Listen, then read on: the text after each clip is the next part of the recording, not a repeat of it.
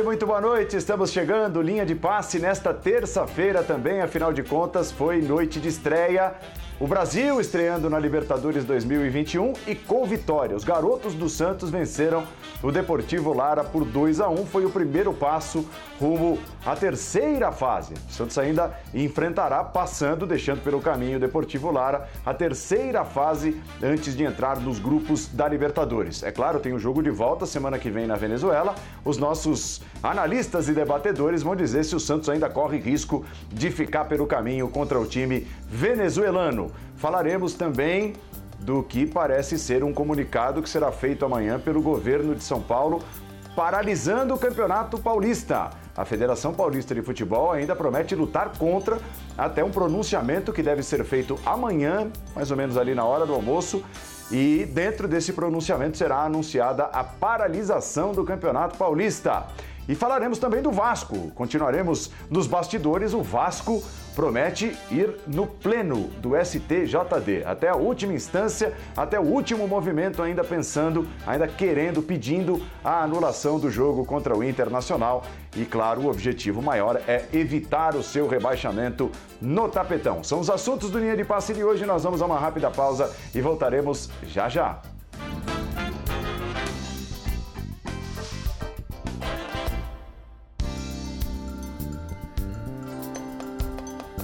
Estamos de volta à linha de passe desta terça-feira. Linha de casa é a nossa hashtag para você participar. Não deixe de participar. Mande o seu recado em noite de estreia do Santos e seus garotos. Média de idade de 21 anos teve o time titular Santista que derrotou o Deportivo Lara por 2 a 1.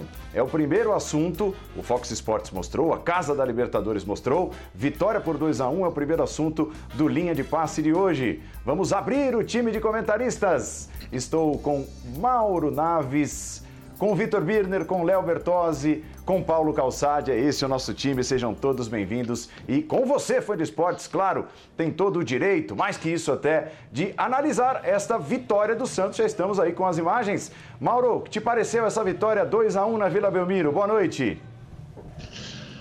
Boa noite, Paulo. Boa noite, amigos. Um abraço enorme a quem está em casa aí nos acompanhando. É uma vitória merecida. É, gostaria que ela tivesse acontecido sem esse gol aí tomado, né? Mas tudo bem.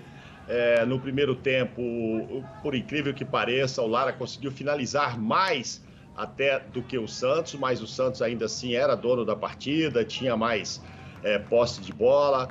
Com o Ângelo, outro menino aí muito jovem, indo muito bem pelo lado direito. Ele sumiu um pouco, foi bem marcado no segundo tempo, chegou até a ser substituído, mas fica aí um resultado é, que não dá uma garantia ao Santos de classificação, afinal de contas, com 2 a 1 não pode perder de 1 a 0 mas joga pelo empate lá, tem mais time, mesmo jogando com essa garotada, do que o Deportivo. E mérito, né? Mérito aí para mais dois meninos da Vila fazendo seus primeiros gols, o Vinícius e o Kaique, que acabou se tornando, inclusive, o melhor jogador da partida. Muito, foi, foi muito legal ver, está sendo muito legal ver o crescimento que me parece de mais uma turma aí de meninos da vila.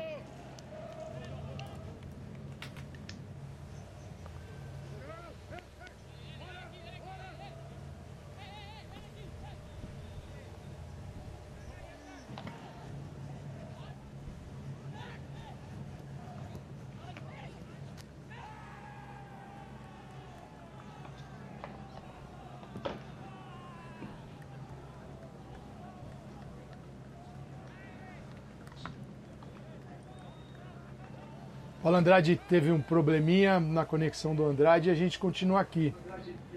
Birner e Navas. Agora que o Paulo voltar, a gente retoma o Paulo Andrade.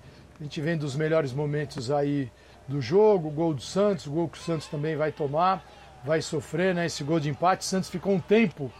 É, Birner, Bertozzi, Mauro Naves, né? Esse tempinho pós-gol foi um momento em que o Santos deu uma balançada. Talvez aí por muitos jogadores jovens. Bom, abaixo de 20 anos eram quatro, abaixo de 18, três. Então aí a equipe demorou um pouquinho a fazer esse segundo gol, mas saiu com a vitória. Companheiros. E, e, e calçado, é isso, se a gente for pensar, né? Se a gente for pensar um pouco nessa questão do, do dos jogadores que não estão mais, né? A gente está falando de um Lucas Veríssimo, está falando de um Pituca, está falando de um Marinho, que é uma ausência temporária, mas ainda assim uma ausência. Então é muita gente importante para você ter que se virar sem, né? E uma média de idade de 21 anos. Então acho que, acho que assim, claro que o placar podia ser maior, daria uma, um conforto maior para ir até a Venezuela, como, como lembrou o Mauro, esse golzinho aí pode ser um, um complicador para o segundo jogo. Mas ao mesmo tempo, acho que é legal assim, o que, que a gente tem que ver nesses primeiros jogos? Tentar identificar padrões, né? Como o time sai para o jogo, como é que vai ser a iniciação das jogadas com, com o Alisson recuando entre os zagueiros.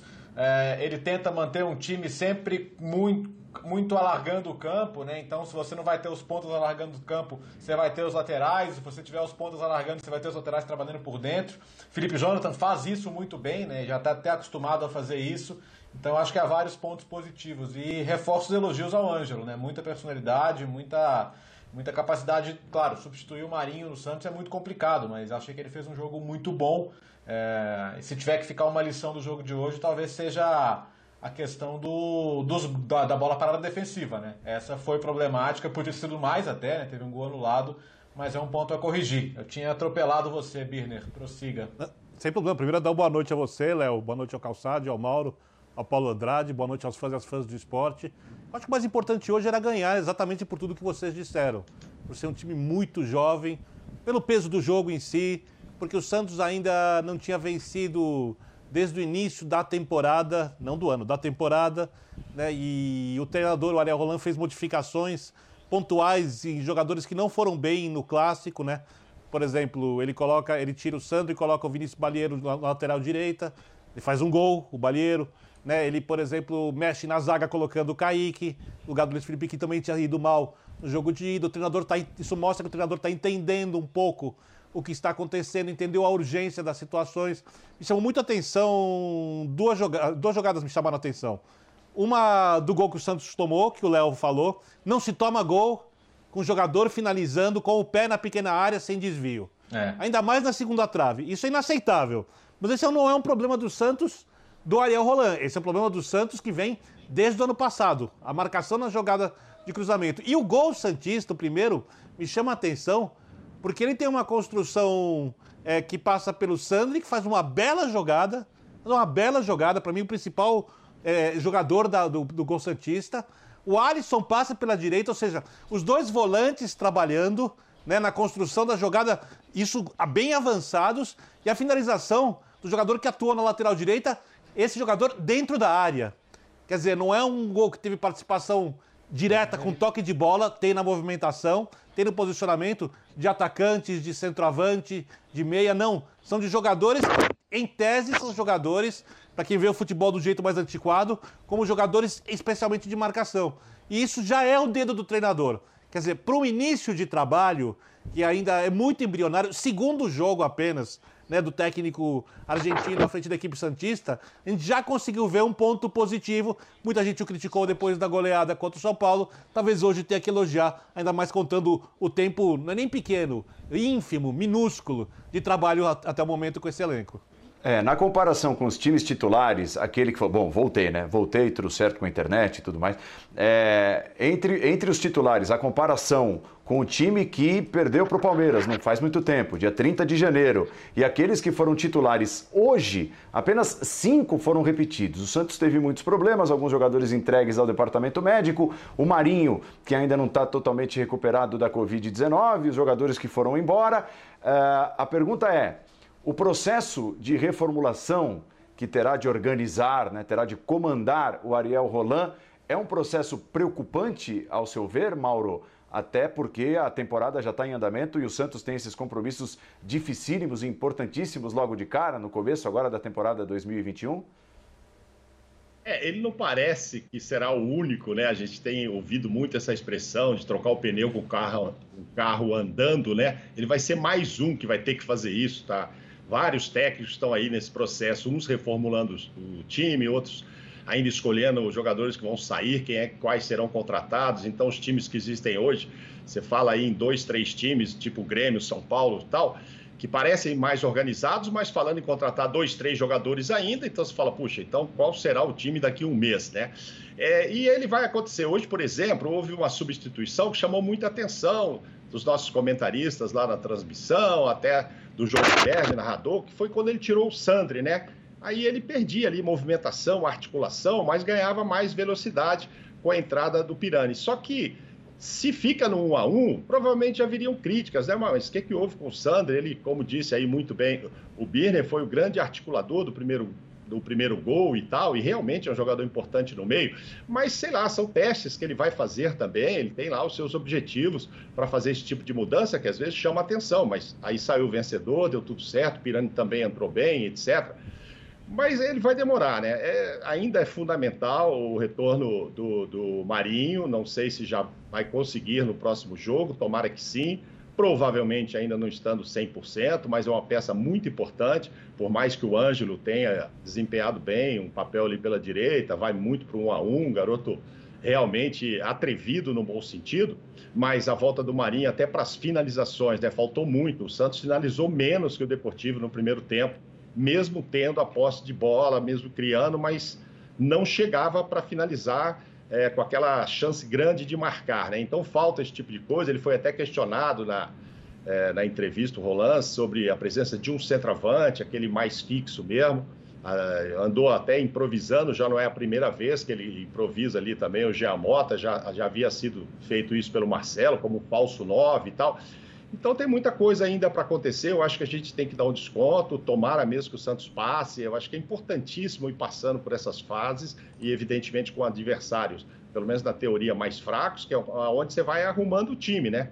Então tem que dar tempo a ele. Vai demorar um pouco. A gente precisa ver também. Maravilhoso, Kaique, hoje foi para casa, não vai dormir esse menino é, o jogador, segundo jogador mais jovem a marcar um gol na Libertadores, o brasileiro mais jovem a marcar um gol. Você imagina, ganhou como craque, jogou bem, parecia um Oscar ali na defesa. Esse menino não vai dormir hoje. Agora, vamos dar o tempo, vamos esperar, deixa se firmar, né? Vamos, vamos ver mais vezes também, é, para que a gente tenha assim um conceito é, mais significativos sobre essa meninada e quantos deles poderão ser usados. Eu acho que a volta do Sanches seria muito importante, não, eu não tenho ideia ainda para quando, porque é preciso mesclar experiência com essa garotada. Não dá para colocar só os garotos em campo, Paulo. É, assim, uma coisa, é a vocação do Santos para para gerar talentos, para criar talentos nas suas categorias de base não é de agora, né? E o Santos tem uma facilidade que talvez nenhum outro clube no Brasil tem para transição né, da base e transformando rapidamente esses jovens valores em bons profissionais, em bons jogadores no time de cima. Agora, tem o outro lado que é o seguinte, e a pergunta que o torcedor do Santos deve estar se fazendo. É suficiente, Paulo Calçade? É o que acabou de dizer o Mauro. Então surge o Kaique, o garoto não vai dormir, meteu um gol, foi eleito melhor em campo, não só pelo gol, mas por tudo que apresentou lá atrás. Agora, é, uma noite é uma noite. A carga de uma temporada, de assumir a responsabilidade de ser um Lucas Veríssimo, digamos, do dia para a noite, aí me parece um pouco mais pesada de segurar. É, Paulo, aí é quando a virtude, na verdade, é um problema. É quando a gente tem que ver que o copo não está meio cheio, mas está meio vazio. É, se a gente tiver 40 dias atrás, ocorreu a final da Libertadores da América.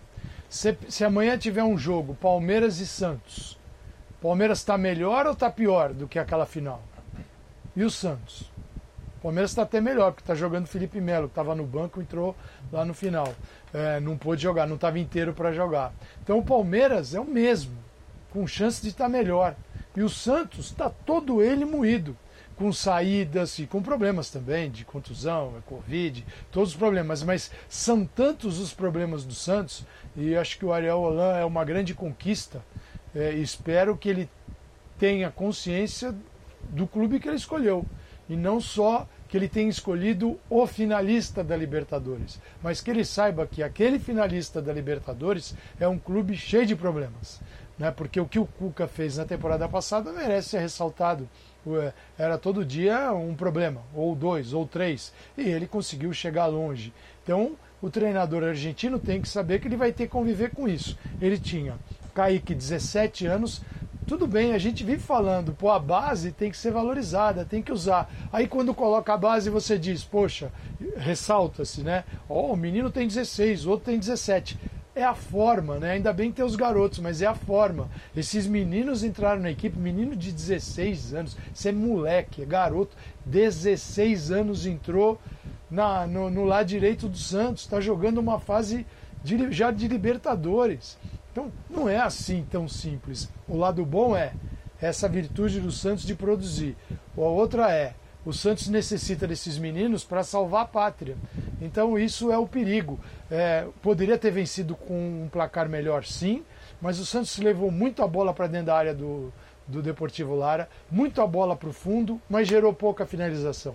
Aí, é claro, com o Marinho, um Marinho, um jogador, o Marinho na área hoje, o Santos teria uma outra potência nas finalizações, porque a bola não ia morrer do jeito que morreu. Mas é preciso entender que o que o Ariel Holan botou em campo hoje, a coragem e os meninos, e ganhou, pô, isso aí é um resultado muito grande. Apesar da, do adversário não ser lá o grande adversário. Mas a gente tem que entender isso que está acontecendo no Santos, né? É. Eu acho que eu acho que o Ariel Holan ele, ele, ele, é um cara que é, ele o histórico dele no futebol, no esporte como um todo, né? Eu acho que converge muito aí para a filosofia que o Santos quer ter, né? Então acho que tem, tem muito a ver. É, é, é, um cara que mais que um técnico é um educador também, né? Então eu acho que o Santos escolheu o nome certo. Tem que entender como ele trabalha, dar condições para ele. Esse é um cara que pegou uma casca. Né? O que ele passou no Independente lá atrás, com ameaças a, a ele, a família, a questão dos barras, ele chegou a sair momentaneamente do clube, depois recebeu garantias de segurança para ficar. Então ele já, ele já passou por poucas e boas no futebol, né? E eu acho que ele está num clube em que, em que o ambiente entende e aceita que a, a, o, os grandes momentos da história do clube têm a ver com a crença nos jovens, né? Os momentos que botaram o Santos em mais apuros foi quando o Santos achou que podia gastar o que não tinha para contratar medalhão.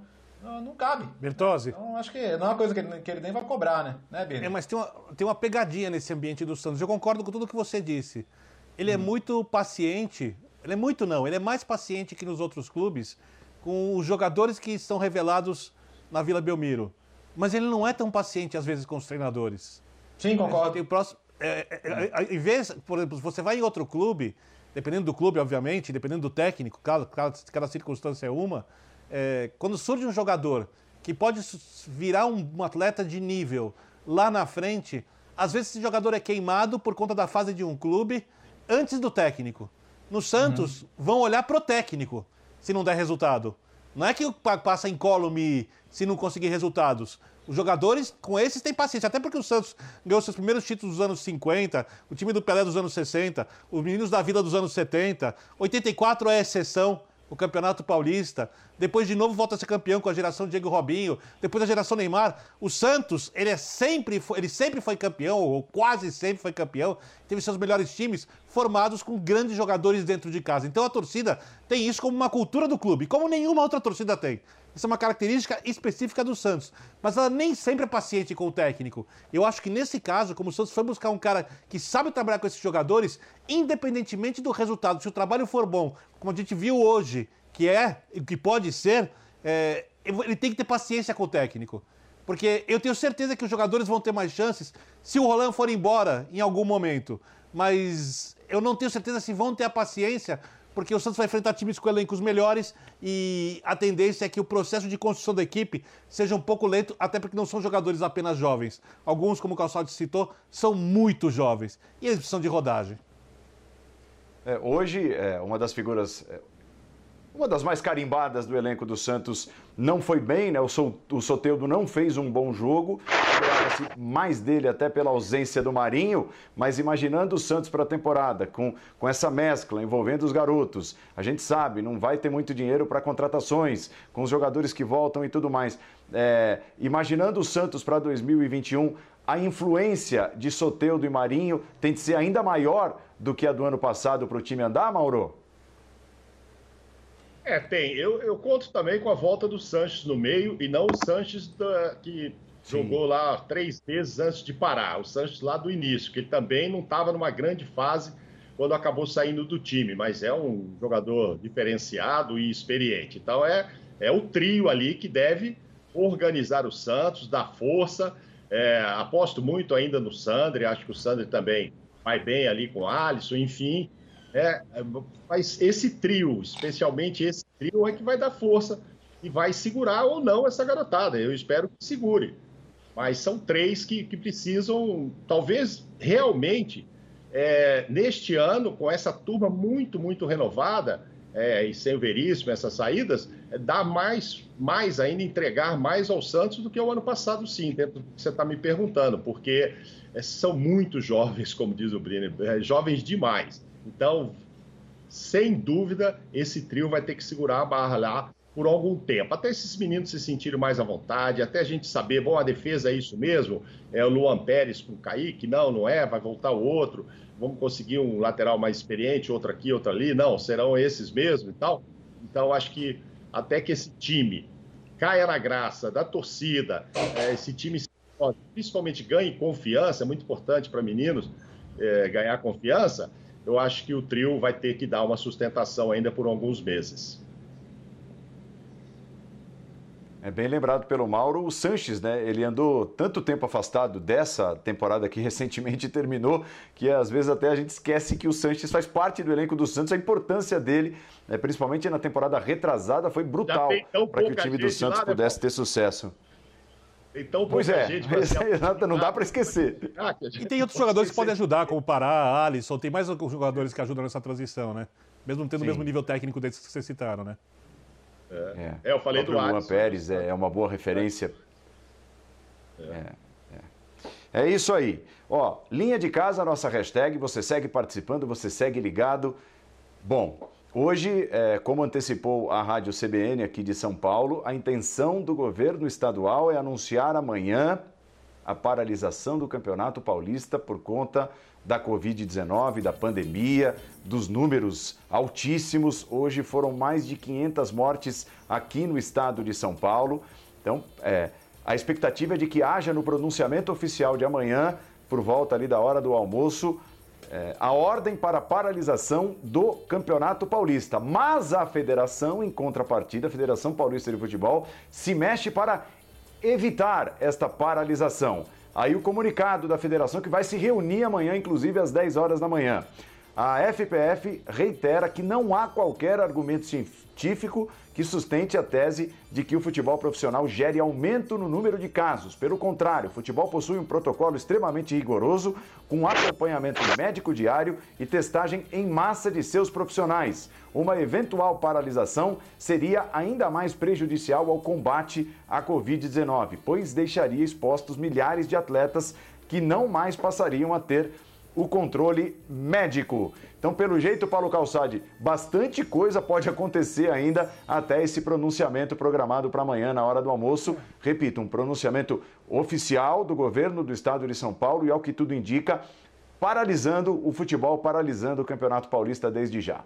A gente vai bater, nós aqui, um ano em casa, né, nesse mês. Nem me fala. Semana que vem. E não mudou nada. Não mudou nada só piorou. É, até porque a gente tem uma nova variante e quando você ouve a ciência, e eu só ouço a ciência, mais nada, a ciência diz. É, tudo dá uma zerada em tudo que você sabe, porque isso aqui vai começar do zero. É a variante, a P1, que é a brasileira, como nada foi feito, a gente permitiu que a circulação criasse variantes. E enquanto a gente não atacar para valer com vacina, elas podem surgir aqui e no resto do mundo.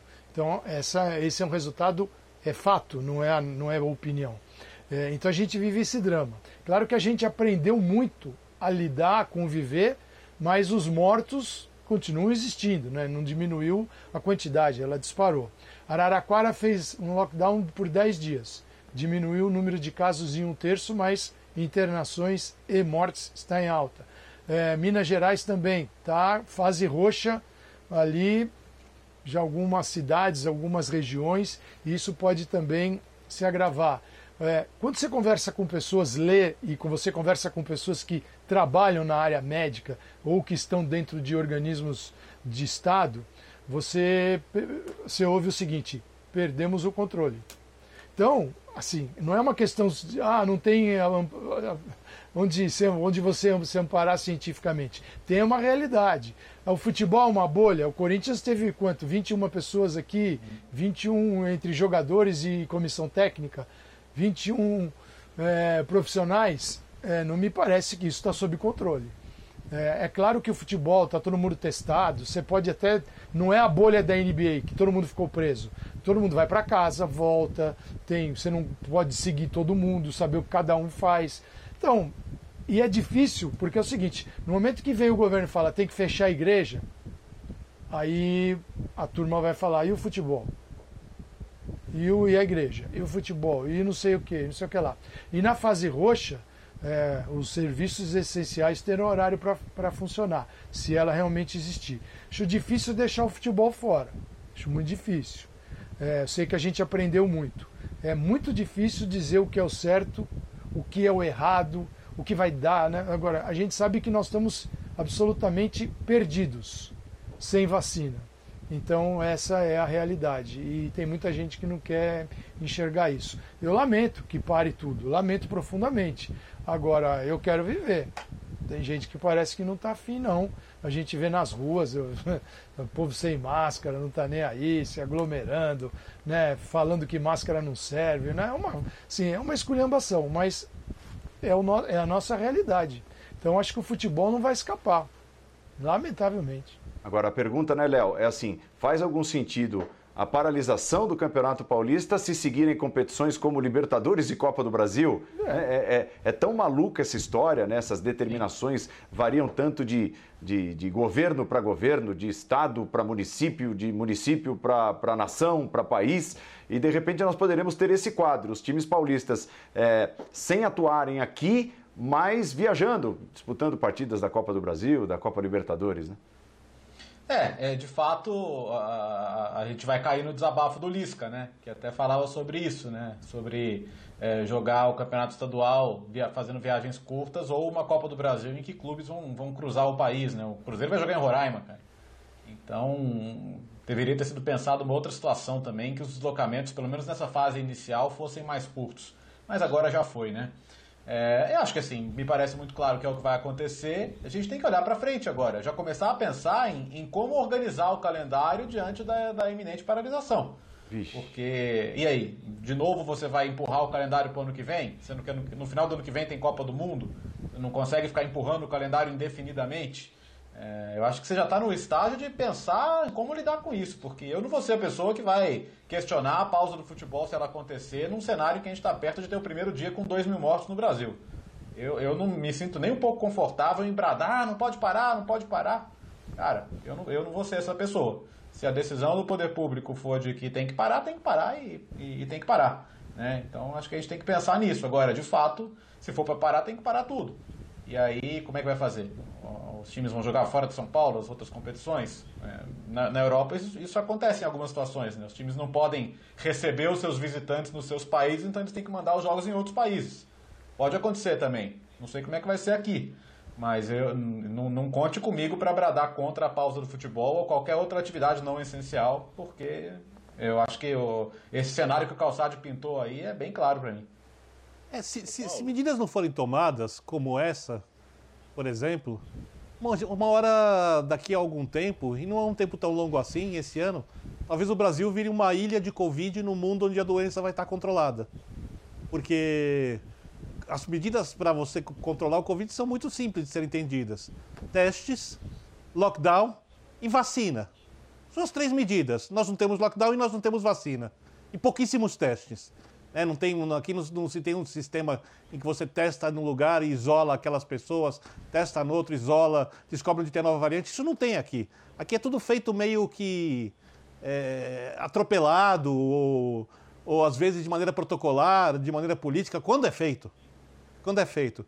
E a gente precisa tomar cuidado, porque vai chegar uma hora que não só no futebol, mas em qualquer atividade, o brasileiro não vai poder mais sair do país para nada e nada e ninguém mais vai poder entrar aqui vão ficar isolados do mundo no meio de variantes de Covid que vão se desenvolvendo.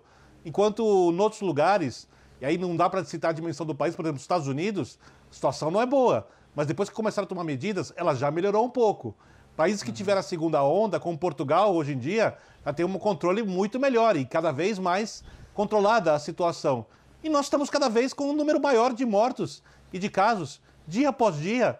Né? E aí, estão preocupados se vai ter jogo de bola. É uma loucura. É pro meu prazer, eu quero que tenha futebol. Pro meu trabalho aqui, é muito melhor que tenha futebol. Mas para minha vida e para a vida das pessoas que assistem nesse momento linha de passe, é melhor que o futebol pare. Isso é muito óbvio, porque a gente tem que ouvir a ciência, como disse o Calçade. Não é uma questão política. A economia é importante? É muito importante. É muito importante. Mas as pessoas precisam estar vivas para fazer a economia funcionar. E nós estamos numa situação terrível. Outra coisa, vai aumentando o número de casos, eu não sei o quanto a saúde dos médicos, e não estou falando do Covid, estou falando da saúde mental e física, pode suportar. Médico não é robô, não é máquina, uhum. tem limite também. É preciso que as pessoas entendam. Né? É, o nível de estresse que os profissionais de saúde estão sendo submetidos, principalmente aqueles que fazem medicina com o cérebro e com o coração. É preciso que essas pessoas sejam lembradas nessa hora. Mas não, a preocupação é o quê? É jogar bola. Aí vai uma nota da Federação Paulista, que não sabe se alguém que está no Corinthians ou de qualquer outro clube que pegou Covid, esqueça o clube, pessoa, não teve contato com uma pessoa, que teve contato com outra, que teve contato com outra, que uma hora morreu. Porque é isso que acontece no Covid. Né? É contato que vai passando de pessoa para pessoa. Aí vai essa nota cheia de lacunas, totalmente questionável, fora da realidade. Eu lamento muito. Eu, gostaria que o futebol pudesse ser jogado em paz, mas a necessidade diz, por conta do sistema de saúde e dos casos, né, que está tudo, como disse o Calçade, sem controle, que o futebol seja paralisado. E espero que aconteça. Diga, Mauro. Não, eu ia dizer mais ou menos nessa linha mesmo do Birner, quando você perguntou, puxa, será que então vai parar o Campeonato Paulista, mas não vai parar a Copa do Brasil, talvez não a Comembol, cada um decide uma coisa. Por quê? Porque são decisões políticas e a gente precisa ter decisões científicas. É, a Federação Paulista começa a nota dizendo que não há argumento científico. Mas eu não sei, a federação sabe. Eu acho que a discussão tem que ser em cima disso, de argumento científico. Quem quer parar, e os médicos querem, eles entendem que há esse argumento científico. Então a federação tem que levar lá uma, uma junta médica para discutir isso. Eu espero que essa decisão de amanhã não seja política, seja uma decisão científica. Agora não dá para começar a nota dizendo que não há argumentos científicos. Espera aí. Eu acho que assim, enquanto os jogadores não estiverem vacinados, a federação poderia até levar uma coisa que causaria assim uma discussão enorme. Não, nós vamos pagar a vacina. Onde eu compro a vacina, vamos vacinar todos os jogadores. Ah, não, mas puxa, que privilegiados que eles são. Não sei. Mas pode ser uma decisão radical demais. Não, nós gastamos tanto aqui, o que nós vamos perder compensa até comprar vacina para todo mundo. Ah, não, mas você vai vacinar uma turma jovem? Ah, mas enfim, eu quero continuar meu campeonato. Eu estou dizendo em outro tipo de decisão. Agora, levar lá que não há um argumento científico, eu acho meio complicado. Evidentemente que não vai só o Reinaldo lá, ou o Mauro Silva, para discutir isso. Eu acho que eles vão levar médicos. E aí tem que discutir não com o governador, com os médicos aqui. Essa decisão não pode ser política, tem que ser científica. E eu não, não acho ainda, não, não tenho ideia que não há esse argumento científico como, como se está sendo alegado aí nessa nota. Eu acho que é isso que tem que ser discutido, sim. Agora, é, olhando para frente. É seguinte, fala, Léo. É, é, o problema é que qual que é o argumento que vão dar? Ah, mas, mas foram. Ah, ok, abriram as igrejas. Sim, mas dois errados não vão fazer um certo, né? Não é porque você tomou uma decisão aí, como, como lembra mal, uma decisão política de decretar culto religioso como, como, como coisa essencial, que você vai fazer isso também, né? Lembrando que a nota do governo do estado é, discorre sobre a possibilidade também de paralisação dos cultos, tá? Sim. Não é só do futebol. Isso. Então, Não. é para evitar aglomeração. A, no, a, no, a, nota é bem coerente, tá, do governo, por sinal. É a forma de, assim, é, é encarar que qualquer tipo de, de situação como essa, claro, o futebol, todos que estão lá dentro estão sendo testados. Mas você testa um jogador é, no domingo ele jogou, na terça ele acusou que está com Covid. Aí a gente pergunta, mas e no jogo ele estava ou não estava? É, é um negócio também, não tem. Sim, essa discussão, se tem argumento ou não, eu vejo assim, nós estamos, nós estamos assim, no pezinho de uma montanha que está tendo uma avalanche de neve que está vindo lá de cima. E nós estamos discutindo é, onde é que nós vamos jantar. Seguinte, amigo, a hora, que, a, a hora que aquela avalanche chegar, você não vai jantar nunca mais. Então, a gente tem que fugir da avalanche. É mais ou menos a situação é muito mais grave é, do que parece. A gente bateu mais um, um recorde hoje. É, tem gente que espera ainda em março 3 mil pessoas por dia, mortes no Brasil. A gente está chegando a 2 mil. É, eu não sei o que precisa acontecer aqui para. Eu sei que tem gente que não tem condição. Pra, é preciso sair de casa para ganhar o pão da noite. Exato. E é para isso que a gente tem que apelar para o Estado. O Estado está aí para isso também. É, é para esse, esse tipo de auxílio. É, não tem, dane-se. Ah, vai quebrar. Mais do que já está quebrado. Agora, a gente precisa, o que nós não podemos é fazer roleta russa com essas pessoas. Faz roleta russa. Tá tudo bem, tá, vai morrer mesmo, mas sempre é na casa do vizinho. Uma hora acontece na sua. Não tem jeito, cara. É, Agora, é, não dá. Talvez, talvez nem seja assunto para agora, porque vamos esperar se vai haver realmente a paralisação, se não vai haver, por quanto tempo, preventivamente, enfim.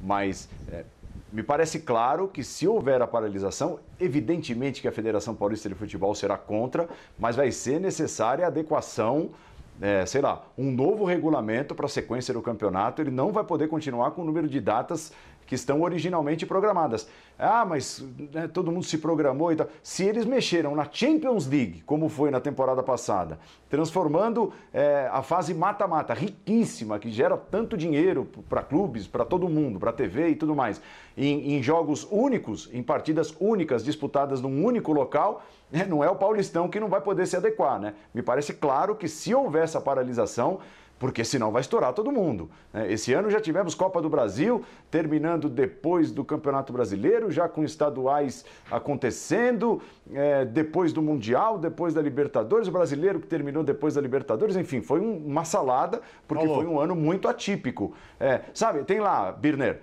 16 times, não são 16 times? Então faz o seguinte: é, os que têm dois jogos, tem alguns que têm três jogos até agora.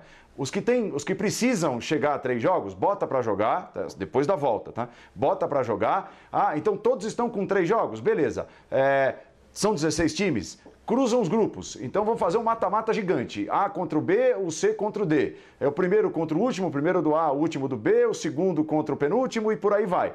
Ida e volta, você faz ali é, as fases mata-mata, fica legal e, e menos datas e não estoura todo mundo para a sequência do calendário. Diga, Birner. Não, você tem toda a razão. É que eu quero lembrar que se essa situação acontecer, vamos esperar primeiro a confirmação do governo do estado sobre a paralisação, a gente ainda não tem. É, você, você gera uma, uma discussão que é a mais é, desagradável, vou ser gentil, de todas. Porque a eleição da federação da CBF, a, a garantia da reeleição do presidente, é feita pelas federações estaduais. E elas vão é. usar isso como barganha política. E do outro lado é. vão ter os clubes que sabem que o campeonato rentável é o brasileiro, não é o estadual, que precisam do dinheiro. Né? E aí, talvez a gente tenha um choque, talvez não, a gente terá um choque de interesses que eu não sei como vai ser resolvido, porque a sua ideia ela é a mais palpável e a mais realista de todas. Corta no estadual, seja como for, mantenha o brasileiro. Até porque tem pay-per-view, pontos corridos, manter o calendário inteiro, o campeonato mais interessante, é o que dá mais dinheiro aqui dentro. Mas a, a, a parte política tem joga razão. favoravelmente aos estaduais. Então a gente não precisa ter essa discussão exatamente agora, porque a gente Ainda não tem bem. a decisão, mas vale a pena deixar para uma reflexão futura, né? O futebol brasileiro, é, é, eu considero que ele é eterna, eterna disputa entre o certo e o mundo real. Porque o mundo real nunca é o certo, né? O, certo seria a CBF falar, ó, eu tenho uma data limite aqui para os estaduais terminarem, tá? Os estaduais que têm times nas, nas principais divisões. A data limite é essa aqui. Então tem que acabar nesse dia aqui, meu amigo. Porque eu preciso começar o meu campeonato, tá? Uhum. Se quantas datas vão ser, se não vai acabar, é problema seu. Aí a gente esbarra no, no, no ponto que o Birner levantou, na questão política que impede que isso aconteça. Sei que é, é trágico, mas assim, a gente começava lá antigamente, eu cheguei a cobrir o Paulistão com o torneio início, né? Cheguei a cobrir acho que um ou dois no Pacaembu. A gente pode fazer o torneio final, que é reúne todo mundo num dia só e apura o campeão. Mas. Eu, é, isso vai depender muito. Como não existe uma coordenação nacional nesse sentido, pode ser que aqui a federação pare, em Minas Gerais também, e em outros estados continue. Então, assim, o, o essa engrenagem do calendário, ela, não, ela vai entrar areia, porque não vai ser o mesmo calendário para todo mundo. Mas a gente está no. A indústria sofre, a economia está arrebentada, o povo que precisa de sair de casa também para ganhar um, um, salário mínimo para sobreviver, não tem esse dinheiro, está todo mundo sofrendo. Então, assim, não é o futebol que vai encontrar um mundo maravilhoso para resolver os seus problemas. É mais uma parte desse problema que é com agravante, né, sabe como resolve. É, e com esse Vacina. agravante aí, é, com certeza. E com esse agravante que o que o Paulo disse anteriormente aí, né? Você vai parar o Paulista, mas vai continuar a Copa do Brasil, você vai continuar na Libertadores, aí é. você faz o quê? Você não manda seu time para casa, você fica treinando. É. Ah, não, mas a minha viagem é mais tranquila. Para onde? Para Venezuela é mais tranquila? Para onde? Para lá que vai o Santos? é. Entendeu?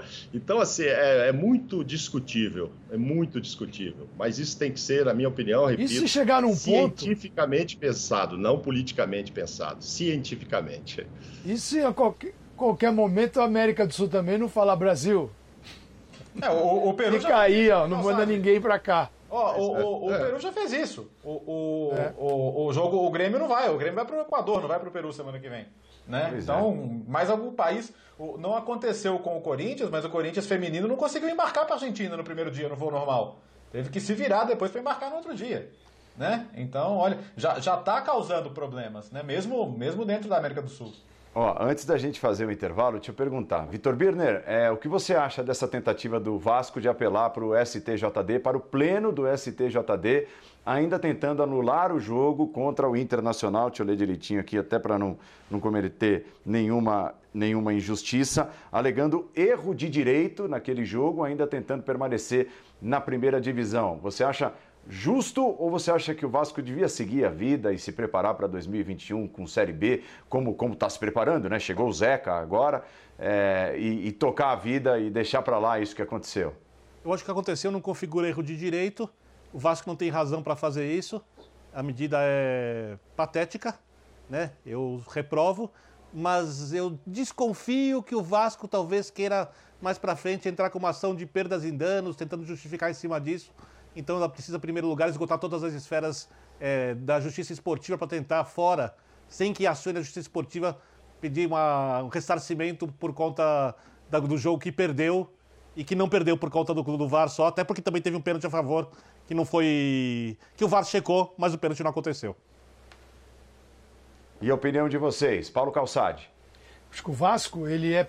Essa sua tua pergunta, ela tá linkada com aquela com toda essa situação que a gente acabou de descrever. Porque é para um clube que precisa se reerguer, e eu vejo o Vasco na segunda divisão, não vejo o Vasco saindo disso. Então estou tentando avançar nessa visão do que vai ser o 2021 do Vasco. O Vasco está alegando algo que não, ele não vai conseguir provar um erro de direito. Não, não tem como. É só mais uma tentativa de dar uma resposta para a torcida, dizer que está lutando, tal, porque isso não se sustenta. Então imagina um Vasco na segunda divisão, com dinheiro de segunda divisão, com dívida de primeira divisão, e é uma primeira divisão né, bem caprichada, e sem recursos, com um calendário de, que a gente não sabe o que vai ser, como é que esse Vasco vai se reerguer?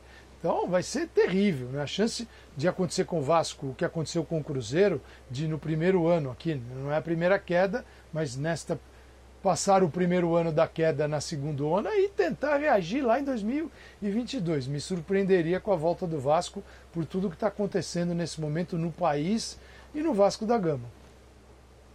Até porque, né, é, você imagina só, as equipes que estavam lutando contra o rebaixamento se basearam na derrota do Vasco, que aconteceu na antepenúltima rodada, e conduziram seus seus próximos jogos, imaginando o Vasco, é, não é? Uhum. O Vasco, nossa, ia ser uma, uma loucura, por exemplo. O Fortaleza foi o time que ficou acima do Vasco na tabela de classificação. Mas se o Vasco tivesse vencido ou empatado com o Internacional, o Fortaleza poderia ter encarado o jogo seguinte de uma outra maneira. Né? É, você mexe com as duas últimas rodadas, não só do Fortaleza, mas do esporte também, que seriam os dois times que poderiam ser alcançados, ultrapassados pelo Vasco, em caso de três pontos contra o Internacional. Ia ficar uma, uma salada, né, Birner? Não, é, assim, eu acho que, é, é que não, independentemente disso, e, e, tem muita lógica que você disse, porque os times jogaram a última rodada com base no, no que, do que havia na tabela de classificação, na colocação das equipes, não tem argumento jurídico, porque o VAR. É. É, seria a mesma coisa que, por exemplo, quando a CBF admitiu que teve um erro do VAR no jogo do São Paulo contra o Atlético, pedir anulação do jogo. E o São Paulo Aí conseguir tentou, anulação. Né? Aí conseguir anulação. Tentou. O São Paulo tentou, o Grêmio tentou é ridículo, anular jogo, né? o São Paulo tentou é anular jogo, o Vasco tenta anular jogo agora e nenhum deles tinha razão jurídica para isso. Não tem. É isso. isso aí, isso aí, gente, é tentar prestar uma satisfação para a torcida, falar que você fez de tudo, porque a ba... e, essa questão específica do, do não funcionamento do, do, da, da, ferramenta, ela está prevista na regra. Então, é, é assim, é uma, é uma mera tentativa sem base legal. Esse é um processo que não devia nem ser aceito, nem existir porque não tem, não tem base legal. É, é tentar dar satisfação para o torcedor, mas o nosso papel aqui é falar a verdade. E a verdade é que não há base é. jurídica para isso. Agora, eu fico imaginando se o Vasco ganha uma causa dessa. E que, qual que seria a decisão? Fazer outro jogo? Não, dar três é. pontos ao é. Vasco e tirar três pontos do Inter, né? Que já recebeu até o prêmio pela, pelo segundo lugar, vai, vai perder lá quase 2 milhões, é isso? Ou, ou teríamos outro jogo? Eu acho que a estou no caminho da primeira resposta do Birner. O Vasco vai usar isso aí para dar uma pressionada e conseguir uma ajuda, uma ajuda aí junto à CBF. Ele falou em processar também a equipe do VAR. Eu sou tão favorável à transparência lá das conversas, mas essa conversa do VAR aí nesse jogo do Vasco também foi tão confusa que está muito complicado. Mas acho que é isso. Dá um pouco de satisfação para a torcida, dá uma pressionada no VAR, na CBF, e depois chega lá na mesa e fala, pô, tudo bem, eu perdi e tal, pô, continuo achando que foi um erro de direito e tal. Puxa, mas estou precisando de um empréstimo aí a longo prazo para me segurar bem na, na Série B e subir de novo.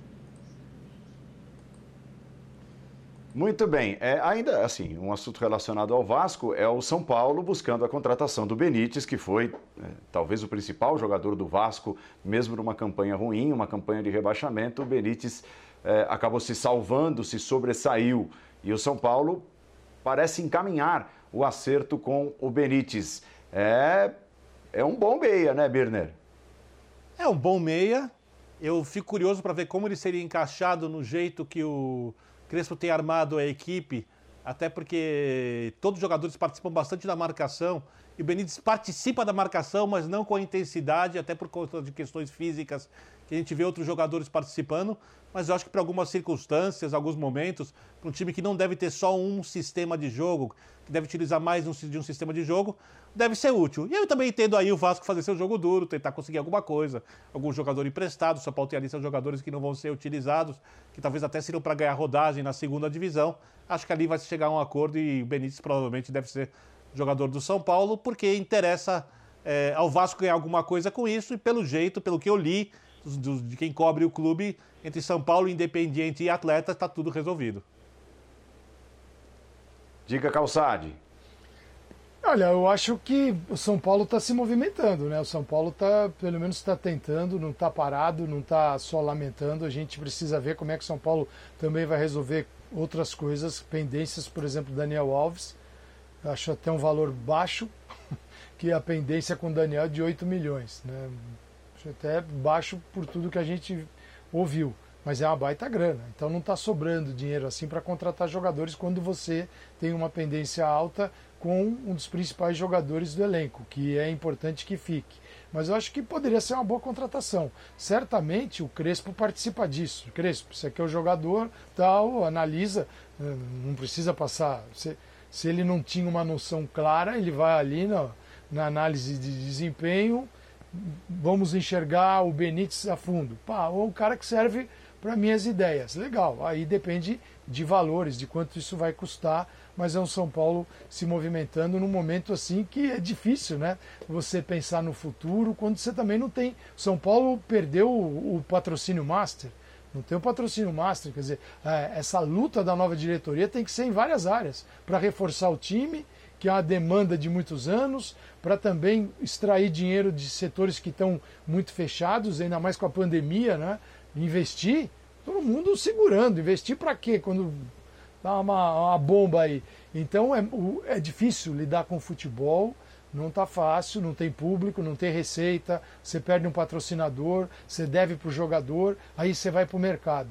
Então calma, né? V vamos ver o que vai ser feito aí. Porque senão o torcedor fica muito empolgado, é, achando que o futebol está nessa bolha aí. Não, o futebol não está na bolha, não. O futebol está na, dessa bolha aqui, ó, dessa daqui. Futebol, ó, faz tempo que está péssimo.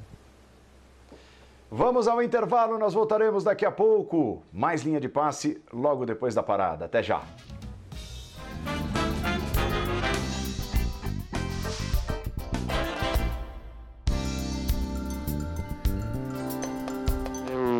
Estou muito feliz, muito feliz. Eh, perdón por, por mi intención de hablar portugués. Estoy ya tomando clases. Voy a mejor- mejorar en las próximas charlas. Eh, muito, muito feliz eh, por Kaique, por Vinicius, por Angelo, por Pirani. Eh, eh, nos promedio de edad, 22 años hoy en campo y feliz porque creo que estamos trabajando para el futuro de Santos. Estamos empezando a trabajar con, con todos los jugadores. Eh, hay jugadores de experiencia que, que están faltando en el primer equipo y que van a, van a ser muy importantes. Y los jóvenes eh, van a ir creciendo con el trabajo. Recién empezamos y tengo mucha confianza que esos aspectos del juego van a ir mejorando con el correr de los entrenamientos y los partidos. Llevamos poco y nada de entrenamiento y, estoy seguro, no tengo ninguna duda, Muito bem, registrando então um pouquinho da entrevista do técnico do Santos, legal ali, né? Ele pedindo desculpas ainda. Nas próximas charlas ele falará um portunhol um pouco melhor, ali tentando se adaptar Só que está ainda. com uma esperança de difícil língua portuguesa. treinamento, hein, Paulo? É mais um com É, esperança de ter tempo exatamente. para treinar nesse nosso calendário. Vou te contar, só se parar o Paulista É. ele ficar só seguindo aí em outras competições, talvez ele tenha o tempo com a parada do Paulista e ele continuar na Libertadores, porque com esse nosso calendário vai demorar para ele ter esse tempo aí, né? É, é aquela brincadeira que a gente costuma fazer, né? Eu falo ou vocês falam? né? Eu aviso ou vocês avisam para ele? Como é que a coisa vai funcionar? É, amanhã tem linha de passe, tem estreia do Grêmio na Libertadores, tem linha de passe em seu horário natural, habitual da quarta-feira, ali por volta de 11h25, 11h30. Então fica o recado, o convite. Estaremos aqui ao vivo com uma nova edição do Linha de Passe e também, né, esta novidade, você encontra agora as edições do Linha de Passe em podcast. Você tem lá é, a sua maneira de ouvir o podcast, vai procurar o Linha de Passe por lá que você vai encontrar. Então, perdeu o Linha de Passe? Dá para ouvir a qualquer hora o programa, ouvir o programa que você está vendo, assistindo aqui na ESPN Brasil. É Uma bela novidade, desde ontem, os, as várias edições, né? Os linhas estarão à sua disposição também via podcast. Vamos ao intervalo, voltamos para o encerramento do programa já já.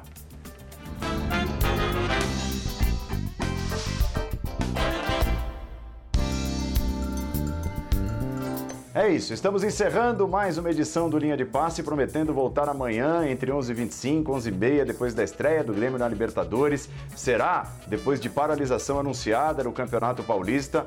Vamos trazer os principais assuntos, fechando a noite de futebol, você sabe, aqui no Linha de Passe, nesta quarta-feira, às 11h30 da noite. Muito obrigado ao Mauro, Paulo Calçade, Vitor Birner, Léo Bertozzi, obrigado a você, fã de esportes, uma ótima quarta-feira. Abraços, tchau! Valeu, valeu. lá. Vem cá, agora vem cá, vem cá. Vem cá, vai aparecer de pijama. Tchau aí. Tchau. Mais um narrador, ó. Ah, um